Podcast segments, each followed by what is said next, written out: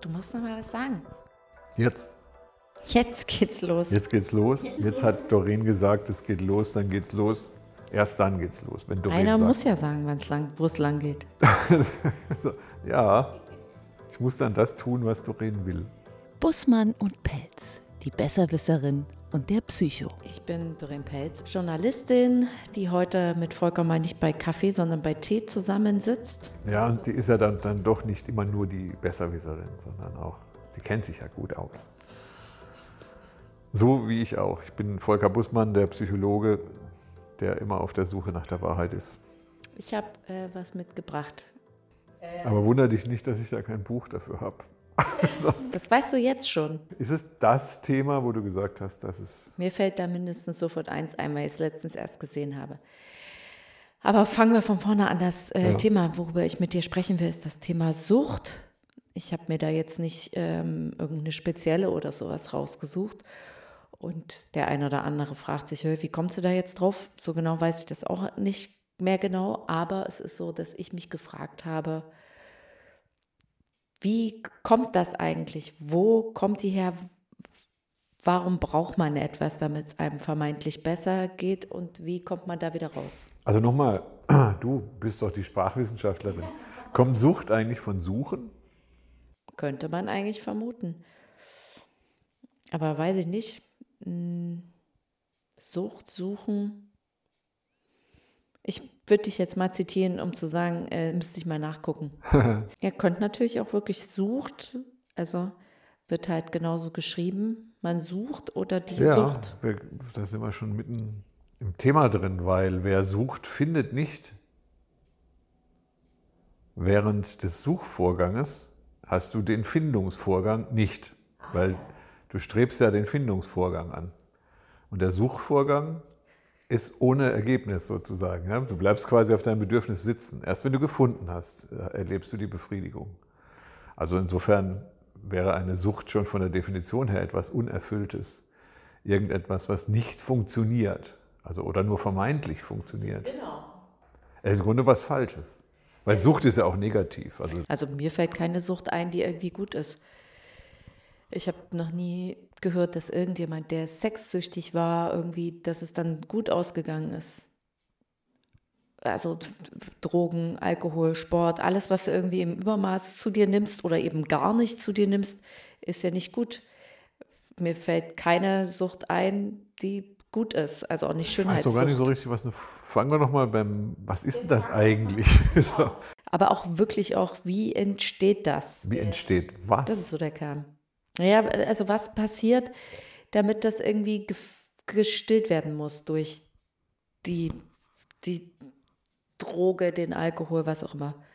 Also ich habe vorher ein unangenehmes Gefühl und möchte ein angenehmes Naja, Gefühl oder herstellen. ich habe immer, also zum Beispiel, ich esse ein Stück Kuchen. das ist ja erstmal und, keine Sucht. Ähm, da gibt es halt Leute, die können halt nicht nur ein Stück essen, sondern die essen halt die ganze äh, Torte. Ähm, und denen geht es dann natürlich nicht körperlich besser, aber die haben zumindest vom Gefühl her, irgendwie geht es denen besser. Das Gleiche ist ja, was weiß ich, mit Trinken. Wir kennen ja alle so einen, so einen leichten Rausch, fühlt man sich ja irgendwie gut, ne? Und dann gibt es eben Leute, die brauchen da noch mal mehr davon, immer noch mal mehr. Und es kommt eine Sache mit dazu, das ist, ich kann es nicht ändern. Vermeintlich kann Nee, es kann nicht ich ändern. nicht. Weil wenn ich es ändern könnte, würde ich es ja aufhören. Also nach, einem halben, nach einer halben Torte bist du einfach satt. Aber warum ist das so? Gute Frage, warum ist das so? Das ist eine wichtige, extrem wichtige Frage. Aber erstmal, was ist das denn überhaupt? Weil bislang haben wir aber nur über Bedürfnisbefriedigung gesprochen, die aber erstaunlicherweise, deswegen ist Sucht auch negativ ähm, etikettiert oder bedeutet was Negatives, weil das ja eine, in, in den kranken Bereich geht. Das heißt, es ist dann zu viel. Ne? Und es kommt ein Punkt mit dazu, ich kann es nicht abstellen. Das heißt also, ich muss das tun. Ne? Und da kommt die Abhängigkeit mit ins Spiel. Also eine Sucht hat immer was mit Abhängigkeit zu tun. Ich bin von der Zuführung eines Stoffes abhängig. Ne? Ich muss mir diesen Stoff zuführen, weil zum Beispiel mein Körper das nicht selber machen kann. Ne? Dann bin ich abhängig, ich habe eine Medikamentenabhängigkeit, man redet dann auch von Sucht. Das heißt, ich brauche diese, diesen Stoff, um mich einigermaßen gut zu fühlen. Ja, oder man nimmt halt nicht äh, einen Stoff zu sich, sondern ähm, sind halt Dinge, naja, mh, gehst halt zum Beispiel spielen und gewinnst mal was. Und dann wird halt ein Glücksgefühl ausgeschüttet und dann verbindest du das immer mit dem Spielen. Und das ist halt so, wenn eine Torte geil schmeckt, dann verbindet man mit Torte macht mich glücklich. Also reden wir über die, die Entstehung dieses Glücksgefühls. Wir reden nicht darüber, wie das Glücksgefühl entsteht, sondern eben, warum ist das Streben nach diesem Glücksgefühl so hoch? Warum, warum ist so verstehe Also so Dopamin oder Dopamin, genau. Serotonin. Das, also es geht darum, was lässt jemand weg, was macht jemand, was betreibt jemand im Übermaß und äh, das löst ein ähm, Glücksgefühl aus und dann fühlt man sich richtig, richtig gut und weil irgendwas im Leben, und da kommt jetzt so ein bisschen das Warum dazu, äh, scheint zu fehlen, dass man nicht ohne diese Glücksgefühle, Empfindungen auskommen kann, die man sich halt durch etwas anderes, Spielen, Alkohol, Drogen, Essen, was auch immer man sich da aussuchen will, ähm, macht. Man kann aber das, dann das Leben ohne, die, ohne diesen Stoff ohne die Zuführung dieses Stoffes nicht mehr vorstellen. Das heißt, man hat ein Realitätsproblem. Das heißt also, die, das Hungergefühl kann man nicht ertragen. Deswegen muss ich ein Sättigungsgefühl erzeugen. Das Sättigungsgefühl löst dann das Dopamin auf, aus. Kann man dieses Dopamin eigentlich nicht so zuführen, einfach so? Ne? Also Antidepressiva. Ja, ja, das meine ich ja eben. Also, ne, es ist ja, ähm, wenn du Antidepressiva nimmst, wirst du ja auch auf die Dauer abhängig davon, weil dein Körper selber dieses Dopamin nicht mehr herstellen kann. Aber ne, das ist ja wie in Drogen, die ja eben auch, äh, was weiß ich, sind die aus, ob die aus dem Dopamin oder was auch immer sind, ähm, die das ja auch herstellen. Also eben dieses, die absolute Ausschüttung von positiven Hormonen. Also was ich, ähm, ich habe tatsächlich jemanden gefunden, der macht eine Untersuchung über die ähm, also nicht ganz wissenschaftlich, aber auch nicht unwissenschaftlich. Ähm, eine ist nicht groß aufgehängt, eine Untersuchung über die Wirkung von Fernseher, also von Bildschirm. Ja? Ne, ein Bildschirm löst nämlich diesen Dopaminschub aus. Na, wenn ich ja so eine Netflix-Serie gucke, ja. ne, dann löst die. Das Problem ist dann, wenn ich sie nicht mehr gucke, habe ich kein Dopamin und mein Körper wartet darauf. Da könnte so eine Bildschirmsucht entstehen. Das heißt also, ich muss dann, ich hänge die ganze Zeit vor der Glotze. Das bei kleinen Kindern ist das erstaunlich, ne? sagen wir, wie die sich scheinbar beruhigen mit Bildschirm. Also das ist so das eine. Ne? Dann ist aber Bildschirm kein Stoff, aber so ähnlich. Ja, deswegen packe ich das ja alles zusammen. Ja, das eine ähm, ruiniert natürlich den Körper schneller als das andere, aber am Ende des Tages, also selbst wenn du spielsüchtig bist, irgendwann bist du halt abgelümpert. Na, also du hast dein ganzes Geld verloren, du verlierst dein Zuhause, du verlierst deine Familie und äh, genau, man sucht den Kick und ähm, was, ich frage mich, was passiert denn, dass dir nichts Glück beschert als halt das oder anders gesagt, warum hängt man zum Beispiel beim Spielen eine Emotion oder irgendwie sowas an, an das dran, was es gar nicht gibt. Also, ne, du spielst ja, damit es dir irgendwie ein bisschen besser geht. Ähm, ja, oder Menschen, die halt Alkohol trinken, genau, oder das Essen oder Klamotten oder was auch immer. Warum hängst du das dem an? Naja, es ist schwierig, weil das der Zustand, also der ungute Zustand kann nicht ertragen werden. Und muss, der muss ja kompensiert werden. Mhm. Das heißt, die Leute haben irgendein Unglück in sich, das sie entweder nicht kennen oder einfach nicht ertragen können und müssen dann einen Stoff zuführen oder irgendwas machen, damit dieser ungute Zustand weggeht. So, na, und das ist, gibt natürlich dann die Illusion, dass ich das Schlechte besiegen kann, dadurch, dass ich Drogen nehme. Ich habe mal irgendwann als Student die Idee gehabt, dass man Filme eigentlich nur bekifft ertragen kann. Ja, aber ich hatte wirklich die, die Annahme, dass ein Film nur gut sein kann, wenn man ihn bekifft erträgt. Das ist wie so eine, so eine Schönbrille. Ja. Dann haben wir dann gekifft ne, und dann haben wir den Film angeguckt. Und, Waren die alle schön? Äh, ja. ähm, ja, weil das ist ja ein angenehmes Gefühl, ja. Äh, wenn man, also wenn man was geraucht hat. Ja, ja, also das, so, das, das Problem ist, dass ich dann gedacht habe, das Leben ist nicht zu ertragen, wenn ich nicht rauche. Also wenn ich keinen Cannabis konsumiere. Damals hieß das noch Kiffen. Heißt heute auch. Immer? Okay. Also gut, wir haben kein Gras geraucht. Ne? Wir haben ähm, das stofflich, anders stofflich zugeführt. Also wir wollten einfach nur gut drauf sein, also so als Grundbedingung. Ne? Und Alkohol war ein bisschen verpönt, weil Alkohol ähm, als Droge aggressiv macht. Wir waren die Peace-Fraktion sozusagen. So, wir wollten immer nur friedlich sein. Und wenn man Haschisch raucht, dann wird man friedlich. Also wenn man einfach viel zu breit ist, hieß es ja. Also man passt ja durch keine Tür mehr durch und ist nur am Grinsen. Das ist aber nicht das Leben. Das heißt, irgendwann braucht man dann permanente Bekifftheit oder ne, man braucht diese Droge, um das Leben zu ertragen. Deswegen ist es für die Leute, die von der Sucht runterkommen, auch so schwer, weil dann müssen sie dieses Leben ertragen. Die meisten, die ich so kenne, die finden dann was anderes. Die finden halt eine andere Sucht, genau, genau. Oder muss halt nicht gleich Sucht sein, aber irgendwas anderes Extremes meistens. Irgendeine, ein, irgendwas, das Schlechte muss vermieden werden. Das ist richtig schwierig, weil da gibt es ja dann, wenn man dann in die Psychologie geht, auch verschiedenste Dynamiken, die dazu führen, dass man das Schlechte nicht spürt. Verschieben, projizieren, ne, also vergessen, also im einfachsten Fall. Ne, also das ist aber etwas, alles das, man sagt, ja, ja, ich muss das ja tun, weil ansonsten wird der unangenehme Input, also die Angst und die Bedrohlichkeit, die wird ja riesig. So, also ich muss was tun, um mit diesem unangenehmen Zustand umzugehen. Hatte ich doch letztens auch so einen Begriff mitgebracht. Wie war denn der nochmal? Disassoziation oder sowas in der Art, ne? wo man halt sich von seinem eigenen Ich, seinen eigenen Erlebten abspaltet, weil man das nicht ertragen Aha. kann. So. Dissoziieren. Ich weiß nicht, ja, ja, kann, glaube, ja. ja. doch, der das ist, macht Sinn. Das ist dissoziativ, das heißt, er hat sein Gefühl abgespalten. Mhm. er spürt es dann nicht. Das ist wie wenn du dann von dem Mund gebissen wirst und du sagst, ich spüre das nicht. Das geht, es funktioniert. Nicht für jeden, aber ich habe da tatsächlich die Tage drüber nachgedacht, ob ich das auch mache.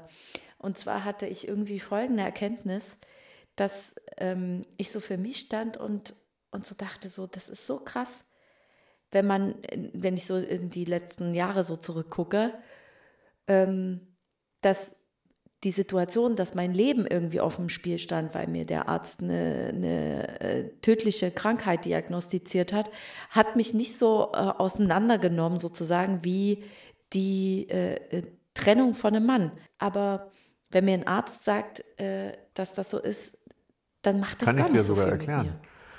Ähm, das ist deswegen, weil man Todesangst nicht ertragen kann. Ah, ja. Der Tod ist das Ultimativste, genauso irre wie der Zustand vor der Geburt. Also, wir können uns darunter einfach nichts vorstellen. Ja. Also ist die Angst vor diesem Tod, also wenn man da direkt rangeht, eigentlich nicht machbar. Mhm. Das geht in die Grenze bei Frauen, glaube ich, dass wenn die gebären ne, oder wenn man einen Beckenbruch hat oder sonst irgendwas, das heißt, wie viel Schmerz kann man ertragen? Ja, wir Frauen, wir wissen ja auch gar nicht, wie weh das eigentlich tut, so eine Geburt. Besser ja, so. Wart's mal ab. also das kommt noch.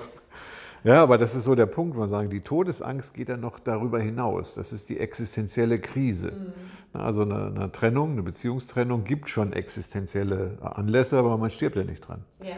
Ne, aber wenn du jetzt, wenn deine, deine körperliche, äh, dein körperliches Sein mhm. sich aufzulösen droht, das kann man nicht ertragen. Ah ja. Und in dem Moment gibt es auch keinen Schmerz. Also die Todesangst ist zwar da, aber sie lässt sich nicht ertragen. Also deswegen kann man sie nicht bemessen letztendlich. Die, ist, die übersteigert das ne, und wendet sich dann ins Nichts, könnte man sagen. So hat man keinen Schmerz. Ich kenne also einen, das ist ein ganz bekanntes äh, Beispiel aus der Psychologie, die war eine Schwimmerin, in Australien, glaube ich, war das. Das ist so ein Fallbeispiel. Ne? Die war am Meer und da wurde sie morgens, ne, und da wurde sie vom Hai attackiert in so einem, in so einem Ort ne, und der hat ihr die Hand abgebissen. Ne, der hat sie aber nicht runtergeschluckt, sondern sie hat die wiedergefunden und dann ist die quasi mit der Hand in der Hand durch die Stadt gelaufen und um sich die Hand wieder annähern, annähern, zu lassen. Und sie hat gesagt, sie hat nur so ein dumpfes Gefühl gehabt, aber kein Schmerz. Mhm. Der Schmerz ist deswegen, jetzt kommen wir zu so einem Punkt, was der Süchtige vermeidet, der Schmerz ist der Beginn der Heilung. Ja, eigentlich ja. ja. So, und wenn ich den vermeide, dann kann ich nicht heilen. Okay. Genau. Deswegen bleibe ich auf diesem Stoffaustausch sitzen. Ich führe meine, mir die Droge zu, ich muss immer spielen gehen, weil ich Oder muss mir den gut, jetzt haben wir, also jetzt müssen wir quasi dieses, diesen, dieses Etikett, schlechte Gefühle sind schlecht. Mhm.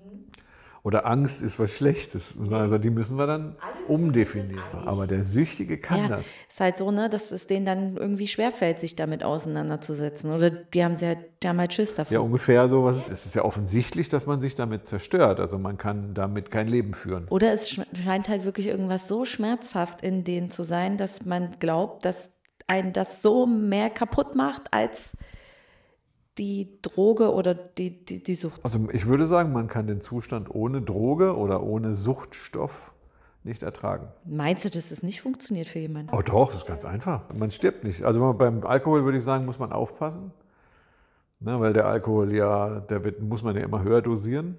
Das ist, so ist Sucht auch definiert. Also ich, ich komme dann quasi in so einen Kreislauf rein, ne, wo der, der, das Zuführen von Stoff immer wichtiger wird, weil der Körper immer weniger macht von alleine. Das heißt also, ich muss das aber umdrehen, das Prinzip. Na, für jemanden, der nicht isst, also abhängig ist vom Nicht-Essen, na, der muss essen.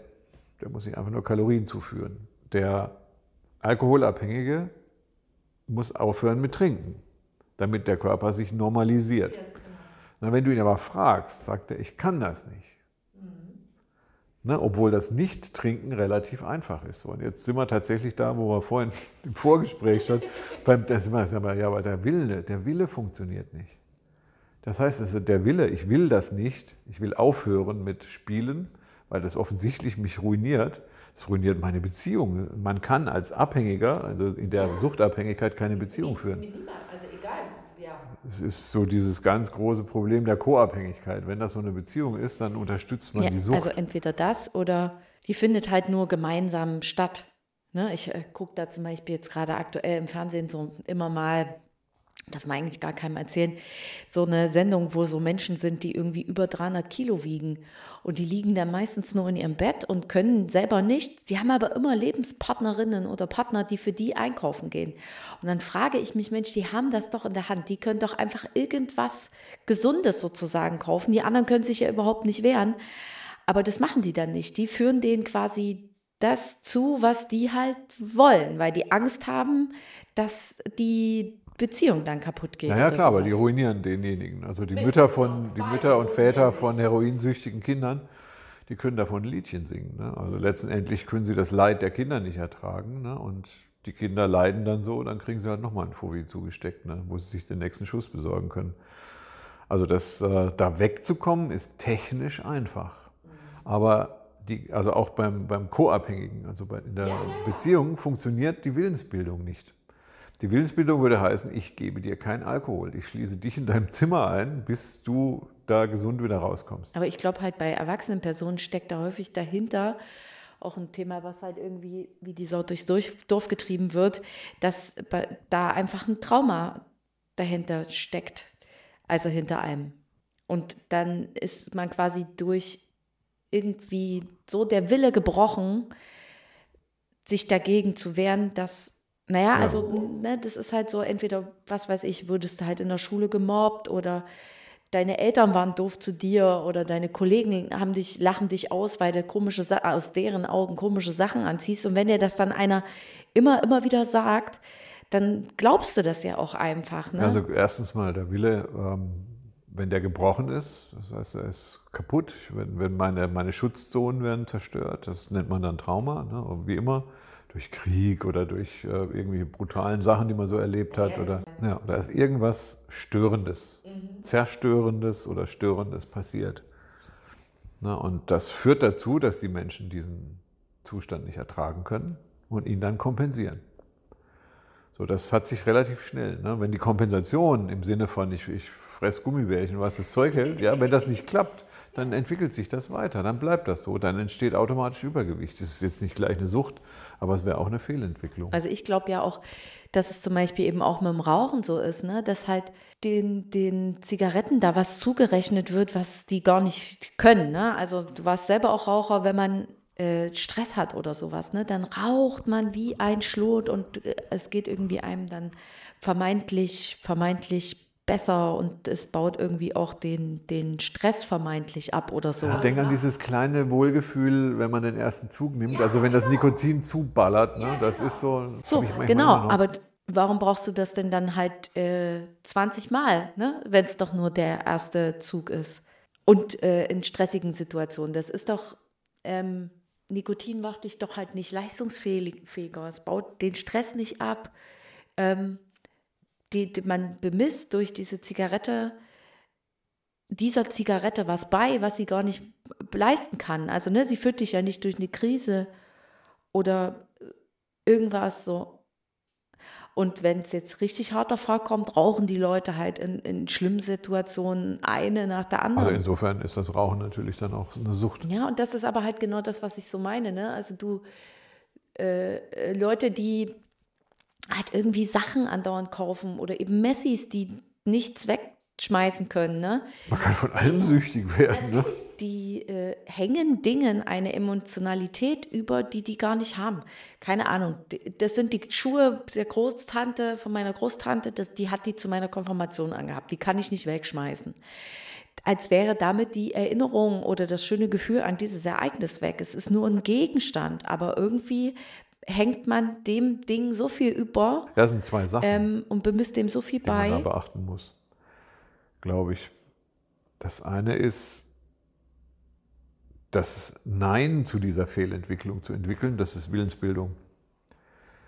Na, wenn ich das Gefühl habe, dass ich das nicht kann und ich habe ein Umfeld, das, das dafür sorgen kann, dass ich diese Fehlentwicklung, also die Sucht beende, dann entsteht das Alkohol oder Nein-Alkohol, das ist Non-Alkohol, ne? das muss eingeführt werden. Das heißt also, ich muss das schaffen, ein Nein zu entwickeln. Das ist relativ einfach. Essen, nicht essen. Kiffen, nicht kiffen. Heroin, nicht Heroin. Ähm, das Prinzip ist ganz einfach. Wenn ich das aber selber nicht kann, so jetzt kommen wir das. Wie kommt man denn dahin, dass man das kann? Also ich kann ein Umfeld haben, das heißt, ich lasse mich einliefern in so eine Klinik, die setzen mich dann aufs Trockene ne? und die sorgen dafür, dass ich Nein habe. Na, das ist schwerer, wenn ich in einer Beziehung bin, na, die mich äh, quasi mit Drogen versorgt oder die dann doch immer wieder, ne, aus Spielsucht, wie auch immer, nein. Naja, und es ist ja auch davon auszugehen, dass wenn du da sitzt und dir irgendwie zwei Kilo Nudeln reinpfeifst, dass da jemand, der mit dir lebt, dann nicht daneben sitzt und irgendwie drei Salatblätter kaut. Ja, ist egal. Also ich muss es schaffen, dieses Nein zu entwickeln. Ja, ja, ja. Na, wenn ich den, kann ich dem helfen, indem ich nur Salatblätter kaue ne, oder keine Pommes esse nebendran oder Vanilleeis. Ne? Aber das, also dieses Binge-Eating, das, äh, das ist ja dann in dem Moment, das findet auch nur alleine statt. Viel, ja. Ja, die, die machen das dann schon. Also es ist immer derjenige, der dann fünf Familienpizzen also abends liefern muss. Ne? Das, findet, das ist ja wie so ein Ritual. Na, und das kann man in dem Moment tatsächlich, also das Nein fehlt. Das Nein muss irgendwie hergestellt werden. Na, das bei Kindern oder bei jüngeren Leuten geht das noch durch gutes Zureden. Das heißt, die meisten haben schlechte Erfahrungen gemacht mit dem Thema. Das heißt, die entwickeln quasi so eine besondere Form von Willens, also die Willensstärke, die notwendig ist, um das abzustellen. Das andere ist, glaube ich, dass ich rede jetzt mal nicht so von den, also der zweite Faktor ist nicht so von den super gestörten Bereichen. Ne? Also Kinder, die zum Beispiel aufgrund von, keine Ahnung, Kriegserlebnissen ähm, Süchte entwickeln. Mhm. Das heißt also, da kannst du nicht sagen, du musst es erlernen, diesen Zustand permanent zu ertragen, ne, also im Kriegserlebnis zu sein. Aber der unangenehme Zustand heilt. Der Heilszustand ist der schmerzhafte ja. Zustand. Das muss man immer wissen und man muss diesen schmerzhaften Zustand suchen. Das heißt, man darf den Leuten aber nicht, wie es in den 70ern häufig passiert ist, also als ich so klein war, das Ziel ist es, sich immer wohl zu fühlen, ja, ja, sondern das Ziel ist es, sich nicht immer wohl zu fühlen sondern eigentlich genau diesen Schattenbereich, den man eigentlich immer vermieden hat, den muss man sich vor Augen führen. Das macht in, der Traumatherapie macht das der Therapeut.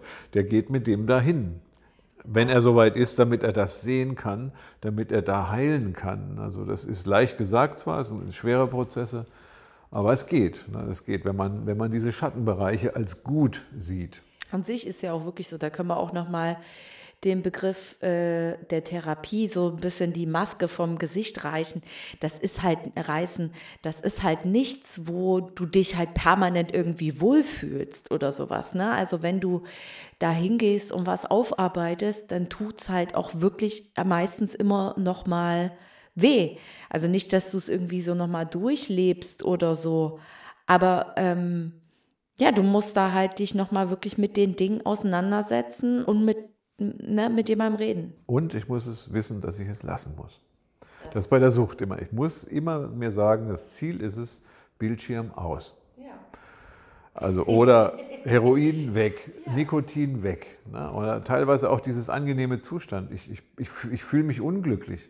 Also wenn es so eine Depression ist, dann sage ich, ja, dann fühle dich unglücklich. Ich versuche den Grund rauszufinden. Ich finde es gar nicht so gut, wenn man die Depression zu schnell mit einem Antidepressivum heilen will, ne? weil man den Heilungsprozess dann unterbricht. Also jetzt fragst du mich dann, wie geht das? Also wie kann man Süchte bekämpfen? Ne? Und da gibt es ein Mittel, das ist aber therapeutisch nicht verfügbar oder vielleicht doch. Das ist viel Geduld und Liebe. Dann geht das. Also man kriegt solche Zustände tatsächlich in den Griff. Ich kann jedem nur zuraten, dass er sich da nicht äh, aufgibt, sondern aber es ist ein schwerer Weg. Also wenn man richtig drin hängt, würde ich sagen, doch, das war bei mir auch so. Es war ziemlich. Also Rauchen kann man jetzt gut ertragen, ist auch gesellschaftlich anerkannt. So Alkohol auch, aber das, ich war nie so ein Alkoholtyp. Ne, aber auch das Nikotin und das Nichtvorhandensein des Nikotins, das ist, da rebelliert mein Körper auch manchmal immer noch. Mhm. So dieses Craving-Gefühl, ne, das, äh, das man so schwer ertragen kann, das kommt manchmal, aber das ist dann nicht mehr so relevant. Ja, deine Augen haben auch ein bisschen angefangen zu leuchten, als wir äh, darüber geredet haben. Aber egal, was man macht, ne, jeder Schritt äh, und sei es nur der kleinste, ist immer der richtige in die richtige Richtung. Ja, ja, es kommt noch eine Sache mit ins Spiel, die finde ich interessant. Das ist, man muss Vertrauen lernen. Deswegen, Leute, die, die gegen die Sucht kämpfen, verlieren. Also der Kampf ist es nicht, sondern du musst dich ergeben können ne? in das Schicksal oder was auch immer. Ja, genau. Man muss einfach anerkennen, ich bin süchtig, ich bin jetzt so und damit arbeite ich jetzt. Ja, also ich habe eine, eine, eine Sache, von, das ist keine Abhängigkeit, aber deswegen haben wir immer mal wieder über Gott gesprochen. Es gibt Menschen, die, die vertrauen dann einem Gott. So, ne? Und die kommen dann mit Hilfe des Gottes tatsächlich davon weg. Das ist irgendwann haben die Kirchen einen richtig guten Job gemacht. Finde ich, sagen, dass sie solchen Leuten einfach eine, eine, einen Ort gebunden haben, wo sie nicht dafür bestraft werden, wenn sie sich scheiße fühlen. Ne? Und dann ja, ähm, ich kenne halt eben auch äh, viele Abhängige, die dann irgendwie so Extremsportler geworden sind. Also ne, da erlebst du ja wenigstens dann noch irgendwie nochmal so, so einen Schmerz oder sowas. Aber auch eine Sucht. du gehst halt von einem Extrem in das, in das nächste. Ja, klar. Das ist aber, das ist, das muss man schmerzen. Das Leute, die suchen das, dieses, diesen Kick durch Schmerz. Die hängen sich an Haken auf. Da du ja schon gesagt hast, du hast kein Buch. Ähm, äh, da komme ich nochmal auf das zurück, was ich ganz am Anfang schon mal gesagt habe. Und zwar ist es die Kinder vom Bahnhof Zoo von Christiane F. Du wirst nicht glauben, an die habe ich auch vorhin gedacht. Das habe ich jetzt tatsächlich vor kurzem erst gesehen, wieder in einem Buchladen und hab, äh, mochte das irgendwie eigentlich schon immer und fand aber auch immer schon cool, wie irgendwie so beschrieben wird, was mit dir passiert, wenn du halt Dinge ausprobierst und wenn dir dann Schlimmes nebenbei noch irgendwie passiert. Ja, wo gerät man hin? Ja, und bei ihr ist es ja auch ne? so, die ist ja auch, die hat es ja auch immer wieder versucht. Und äh, da sieht man eben auch, ne, es begegnen oder es passieren einem ja auch später im Leben immer noch mal wieder richtig harte Sachen irgendwie so. Und ähm, wenn du dann irgendwie sagen kannst, so ich bin seit 30 Jahren äh, trocken oder irgendwie sowas, ne, da muss ich schon sagen, also Chapeau, weil du gerätst ja immer wieder in solche Krisensituationen, wo es der einfachste Weg wäre, keine Ahnung, mal einen Schnaps zu trinken oder sowas. Und die das dann halt nicht machen. Also man wird es ja einfach ein Leben lang auch äh, äh, nicht wieder los. Ne? Also meine Sucht ist überwunden. Ich kann das nicht, also ich brauche dieses, ich löse meine Probleme anders, sagen wir es mal so. Ja, ich muss das nicht mehr mit Nikotin machen oder mit Heroin. Nee, das habe ich ja sowieso nicht, aber mit Haschisch oder Alkohol, sondern ich kann meine Probleme ertragen und löse sie dann im Gespräch? Im Gespräch oder beim Sport ein bisschen. Ne? Also nicht zu viel. Also so eine schöne mittlere Dosis ist immer ganz gut. Ich komme aus dem Extrem. Also dass ne, einer als Marathon läuft oder irgendwas. Extreme sind nie gut. Also ich glaube, man muss so insgesamt, jetzt wäre meiner Philosophie, so ein schön durchschnittliches Leben führen. Nicht zu spannend, aber auch nicht zu langweilig. So, so ein akademisches Mittel. Das wünsche ich mir für 23 auch. Einfach so ein ganz durchschnittliches Leben.